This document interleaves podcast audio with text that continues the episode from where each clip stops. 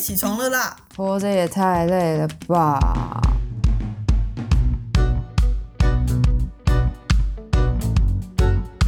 欢迎收听《小岛生存指南》。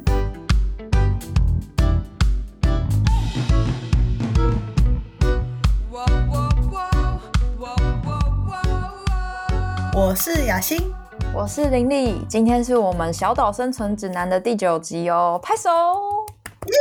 耶！继上次我们邀请了 Papa 之后，我们这一集要回来聊我们的睡觉怪癖。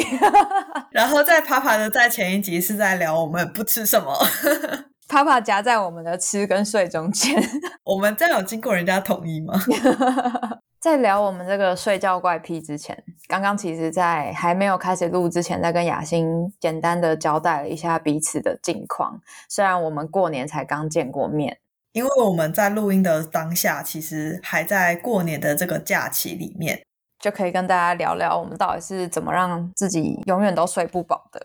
放假的时候，我都会睡很多，但我觉得那个睡很多，是因为我没有在对的时间睡觉。怎么说？就是比如说，我自己知道，其实我如果要用最短的时间睡饱，我最好是在十一点睡觉，然后这样子我早上七点起来的时候就会睡很饱。可是问题是，现在大家都十二点、一点甚至更晚才睡觉，所以无论你是不是睡了八个小时、九个小时，搞不好你起来都还是很累。好像会，像我那个时候刚开始实习啊，就很热血嘛，然后就看那个原子习惯。我就想说，好，我要来培养我早起早睡的习惯。那个时候就把这个习惯就切成很多天，然后慢慢的让自己的那个作息是可以调到早上九点起床。可能有些人觉得九点起床没有很早，可是因为像我现在实习是下午一点，然后到晚上九点，可能弄一下，然后整理一下，可能都已经快十一点了，所以我的时间就只剩下。早上跟我睡前的时间可以运用，那个时候就想说好，那我调到早上九点起床，那等于是我在上班之前，我大概还有三个小时的时间是我自己的，然后我可以看书、写作，可以做瑜伽，没有乱讲的，我没有要做瑜伽，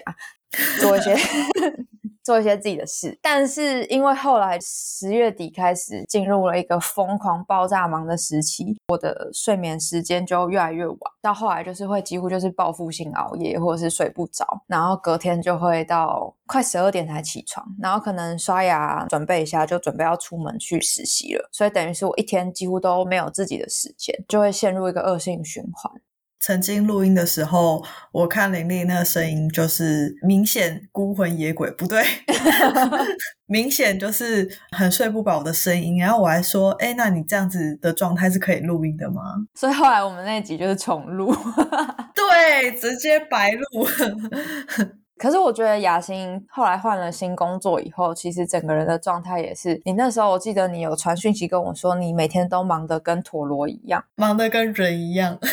累的跟人一样，因为其实我在呃回台北工作之前，我是在台东工作，然后在台东工作的那两个月呢。是不需要设闹钟就可以起床的哦。是几点起床啊？大概五六点就起来了。而且我觉得那跟台东的整个城市有关，因为台东就是没有什么路灯，所以你八九点就很少有路人在夜生活什么的。所以大家大概七八点就已经各自回房间，然后就进入那个睡前模式，跟台北不太一样。说到这个，就会让我联想到我那个时候刚来嘉义的时候啊，尤其是因为我是在民雄校区，然后我记得我们有的时候下课大概五六点。然后我们可能吃完饭七点，我就会看到路上的那个黑暗程度，哈，很像是我在台北的时候，可能十一点、十二点的时候。所以我刚到嘉义的时候，会就是很早睡早起啊什么。但后来 习惯了以后，就会回到一个无止境熬夜的状态。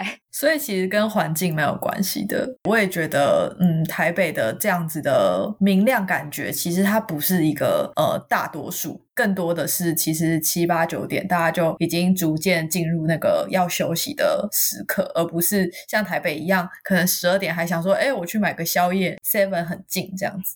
哎，雅欣，你是不是有说你最近还买了那电子阅读器，来减少睡前蓝光之类的？没错，因为我之前也有在我的账号分享，我每一年都想要。戒除睡前划手机的习惯，因为我知道手机的蓝光会让你的褪黑激素分泌减少，然后你就不会睡得很好 之类的。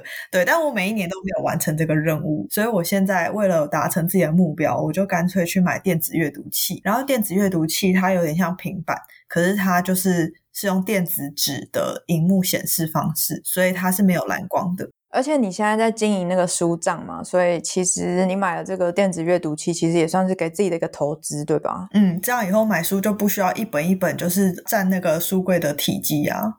我觉得我们在聊这个电子阅读器聊下去，大家就会以为我们要进行一个电子阅读器的夜配，但其实没有。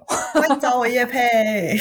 所以，我们这集是要跟大家聊聊，就是睡觉的一些怪癖嘛。讲的学术一点的话，应该是睡眠的障碍啦。包括我们现在现代，其实大家睡前玩手机、过长的时间用电脑，都会有很多的蓝光，它会对我们的睡眠其实会造成蛮大的影响的。当然，还有现在整个社会的氛围都是比较忙碌跟紧凑的，生活压力也会影响我们的睡眠。因为我跟林丽常常也不是常常啦，就是我们有几次一起旅行或者是去住对方家的习惯嘛，所以我们是有同床共枕的经验的。没错，所以我其实知道林丽会就是睡觉的时候会磨牙。那你觉得为什么会磨牙呢？你问了一个很好的问题呢，而且我到现在我都还没有听过我自己磨牙的声音。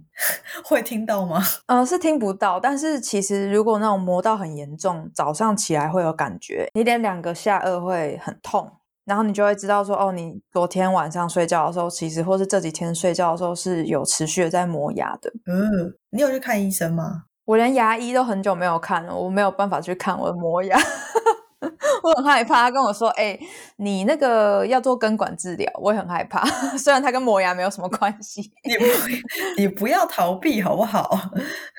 雅欣呢？雅欣有吗？我有几次经验是跟你睡的时候，你会。打呼，嗯，对，我会打呼，我不知道这是家族遗传还是怎样诶，因为我我觉得好像跟累不累没有什么太大关系哦。有些人是很累的时候才会打呼，对，但是我觉得我的打呼好像就还是说它跟什么鼻中隔有关。我们现在好好像聊很那个生物学的知识。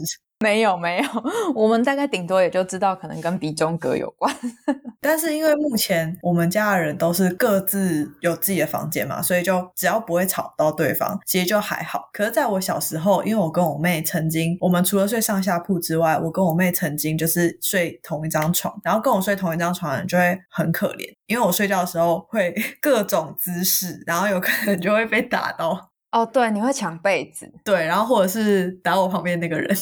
你确定不是因为你其实很恨他，而且而且因为我常常就是会有家人在隔天早上跟我说，哇，你昨天很忙诶之类的，我就觉得没有啊，我我觉得我睡得很好，我还以为我都没有动。说到这个的话，我就会想到，因为有些人他可能换了地方，他就会睡不好啊，或是会认床啊、认空间。像你会有这个状况吗？你会认床吗？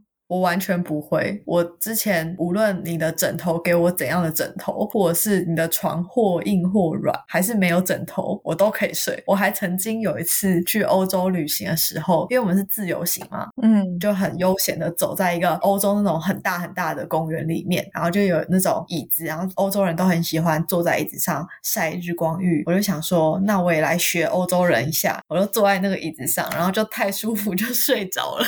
那就是我爸妈生的好，我们家的人都很好睡，好羡慕哦。那你嘞？你会认床吗？好像跟认床没有关系，是我本身睡觉就是很浅眠的。而且我这次过年回去以后，好像刚好跟我妈聊到，我以前小时候曾经有过三个晚上只睡五个小时。哇塞！我妈说她快要疯掉了。哇塞！你自己都不会疯掉哦。我好像就很亢奋吧，不知道那个时候是是不是看了什么恐怖的东西，所以不敢睡觉，还是什么的。可是我觉得你长期都知道自己浅眠，但是你却可以依然都这样子在生活，表示你真的是一个蛮精力旺盛的人诶。你都不会觉得很累，或者是没有睡饱这种感觉吗？其实我现在反而是年纪越来越大以后，才会开始觉得自己是不是都没有睡饱。因为我小时候其实真的是一个超级不喜欢睡觉的小孩，可能我妈把我带到床上，然后八点钟，然后我就可以硬生生给你直接躺到十二点一点的那种。啊，你小时候就这么晚睡哦？上次我妈还跟我讲说，我以前小时候不睡觉啊，然后我看她睡着，我还把她拍醒，陪我玩，我要玩。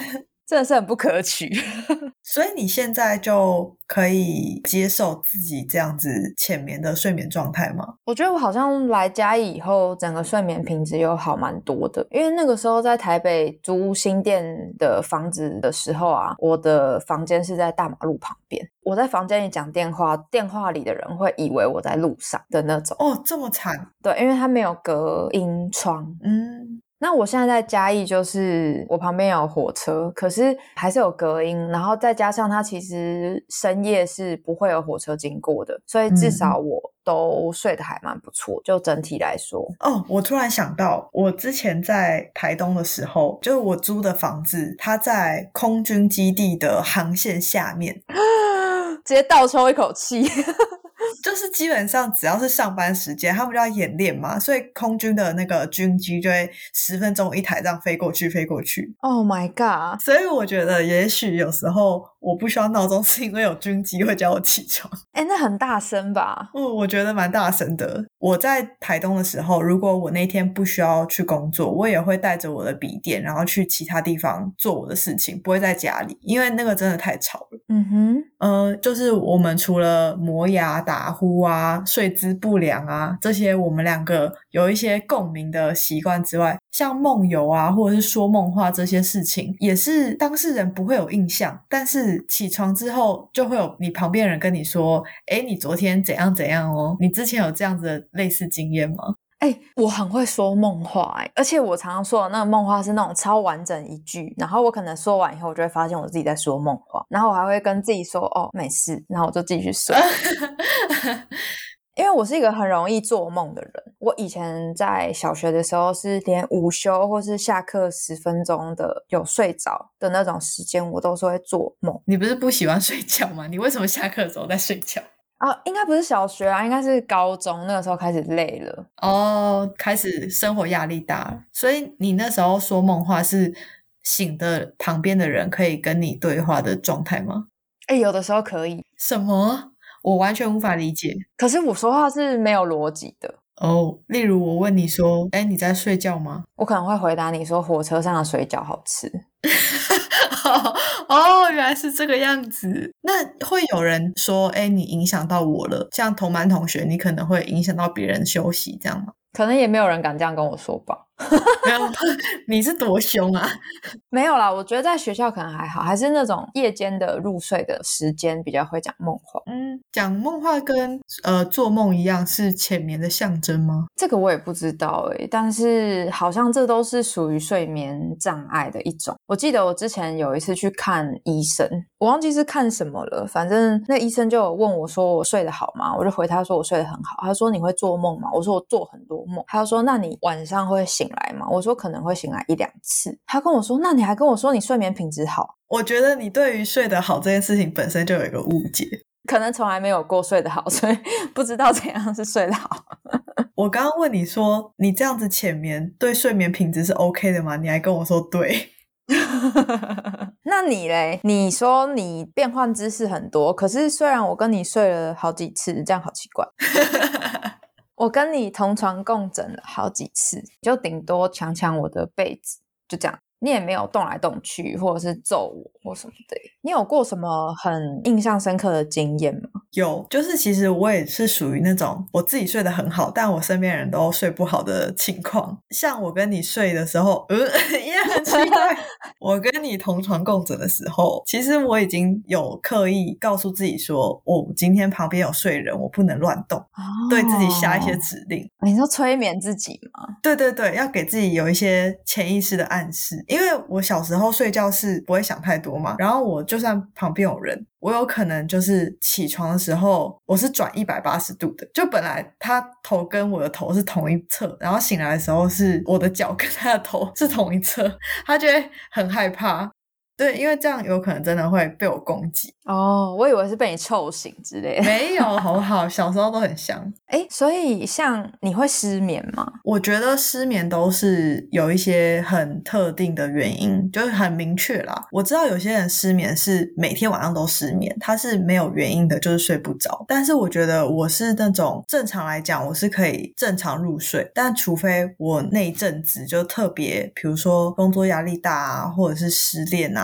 都是跟压力大或者心情不好有关，然后才会真的睡不着，而且是那种你可能知道自己错过了这个睡眠时间，你就会一路看着天亮的那一种。哦，大家现在或多或少都有失眠的经验吧？我觉得现在人不失眠真的很困难。嗯。嗯，而且现在大家很多都可能三四十岁就开始吃安眠药啊什么的。哦，对，或者是像我们之前有一个朋友，他还说他吃褪黑激素。哦哦，有有有，对，就是透过呃外在的补充，然后去补充你本来自己内分泌应该要分泌出来的物质，然后去帮助你睡觉。我记得那个时候我在准备考智商所，然后对于未来很迷惘的一段时间，大概半年的时间吧，我是没有办法睡觉。然后那个时候我就是会喝一点酒，让自己入睡。可是其实喝酒的那个入睡其实是不舒服的，嗯，不安稳的。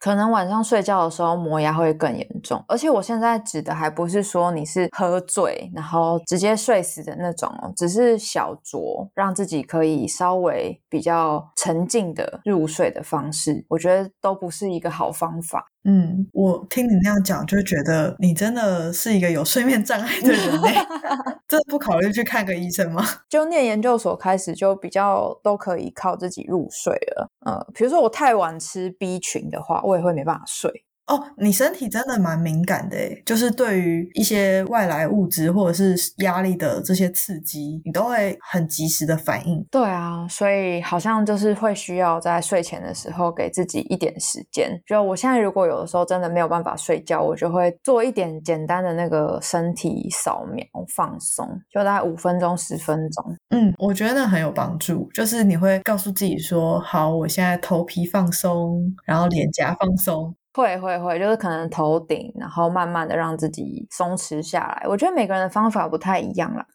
那我觉得除了失眠之外啊，另外还有一个，我觉得印象蛮深刻，就是大概几年前吧，我有一次失恋，是我会嗜睡，用睡觉来逃避痛苦吗？对，除了失恋之外，我那时候也是生活压力也比较大。我就是不想起床，我就算已经醒来了，可能我一张开眼睛是七点，然后我就想说：天哪，我又要面对这个世界，就会让自己继续睡。然后再次醒来的时候，可能就十一点。哎，你说到这个，我就会想到，其实像有一些忧郁症的病症啊，它的初期就会是嗜睡，它好像没有办法起身的那个感觉。嗯嗯嗯，反正就是类似啊，没有办法出门啊，然后没有办法做该做的事情，我觉得这些都是症状。那你刚刚有说到你会报复性熬夜吗？那这样的报复性熬夜。你觉得除了是玩手机啊，或者是嗯，你可能会一直划手机，虽然没有什么好划，还是一直划。还有什么其他你会在报复性熬夜做的事吗？我觉得吃宵夜吧。哦，真的，你真的蛮常吃宵夜的。而且你一吃宵夜，你就没办法马上睡。对，因为饱了。虽然饱了会很想睡，但是马上睡会不舒服。所以通常吃完宵夜以后，你要等个至少一两个小时，你才能睡。然后在那个过程中，你就会一直无脑滑手机。我会很喜欢玩那种 Candy Crush 那种游戏。对对对，我也是。但是我是玩那种无脑游戏，我就会想要睡的人，因为你脑筋没有在用，就渐渐放空，然后就会想睡。好像也是诶，可能对我来说，就是要看那一阵子的生活压力。生活压力越大，我白天越没有自己的空闲时间，我晚上报复性熬夜的状态就会更严重。像我实习到十二月那个时候啊，我是晚上回来我就洗澡嘛，然后叫宵夜来吃，划手机或是看一些网络的那个八卦新闻，烦恼我明天的 各种行程。那你面对这样压力大的生活，你会怎么调节，让自己比较少睡眠障碍吗？还是你就是会没有办法再去思考这类的事情？会有一段时间不想要去想，我就想要放任自己就是这样子。可是当我发现我慢慢已经有点消耗殆尽的时候，我就会去思考，可能像我刚刚讲的，透过身体的方式去放松，或者是调整一下饮食。就我如果晚上不吃宵夜，我可能就会比较好睡。因为像我之前有一阵子蛮长，因为自己的一些事情，然后我就会跟林丽分享我的，就是比如说我今天又遇到了什么事啊，然后我最近的心情怎么样，然后林丽都可以马上回我，我就想说你是怎样？你是二十四小时客服吗？好像你一直在线上，然后一直醒着，然后我就想说，嗯，你是真的在忙，比如说呃，念书、写论文的事情吗？还是怎么了？哎，不过你说到那个熬夜啊，其实我在赶论文，或是我在做一些我投入非常大量心力的事情，我是会进入一种心流状态，然后我可以整个晚上不睡觉，我都不会觉得累的那种。我的年纪已经没有办法让我这样子。那讲到虽然说报复性熬夜嘛，但你同时又浅眠，然后又会磨牙。那关于做梦的部分，你有什么梦境是非常印象深刻，可以分享给大家的吗？哦，我有发现，我只要压力大的时候，我就会一直梦到那种被别人追杀的梦。什么？天哪，好明确哦！所以是很写实的，是很写实，是会有血喷出来的那种梦。不是，我是说，我的意思是说，它不是那种奇幻世界的，它放在现实生活也是成立的那种。部分是写实，部分不写实。比如说，你可能在百货公司，然后你下一秒你可能就跑到田野之间。我会一直做一些就是很超现实的梦，比如说我家有恐龙这种。或是你变成恐龙是吗？没有，我没有变成恐龙，我就是会在我家跟恐龙对看。我觉得长大之后啊，就是现在出社会有工作压力之后，会开始做跟工作环境有关的梦。就比如说，因为你最近在烦恼工作内容如何如何，然后你在梦里面就会掉进那个工作环境里面，就会面对你的上司、你的同事，然后他们可能就会给你一些就是很真实会发生的反应。然后对我来讲，就是哦。天呐，这阵子工作压力真大，连在梦里面都要看到他们。哎，会哎，也是真的。十一月、十二月那时候压力比较大的时候，我会梦到我在梦里面需要去做物谈，我就一直找不到物谈室。天呐，这完全可以自己分析出，就是你用弗洛伊德心理学来分析一下，你到底为什么会做这种内容的梦？可能口腔期不满足，我不知道乱讲。那继上上集我们跟大家聊挑食，然后 Papa 的专访夹在我们的睡觉怪癖还有障碍跟挑食中间，好像有点奇怪。不过呢，我们也希望大家如果没有收听过前面几集的朋友，可以赶快去收听哦。那当然，最后也是要依照惯例，请雅欣跟我们分享一下，对于睡眠障碍有什么想要分享给大家的生存指南呢？想要报复性熬夜的人，好好正视你的问题，不要再报复性熬夜了。然后，如果真的你的睡觉障碍有影响到你自己的睡眠品质，或者是你身边的人，麻烦去看个医生，谢谢。很好的一个生存指南，那也谢谢大家陪我们度过了二零二三年的前面六分之一。接下来我们会持续推出有趣的新计划哦，也请大家见证我们受邀参加二零二三年 Podcaster 大会的那一天。也欢迎追踪小岛生存指南的 IG，你可以搜寻 Island Life 底线 Official 就可以找到我们。如果有任何建议，都欢迎留言或者是私讯我们哦。另外，也欢迎追踪雅。新和林立的 IG，我们会把个人 IG 放在下面的说明栏。小岛生存指南，我们下集见喽，拜拜，拜拜。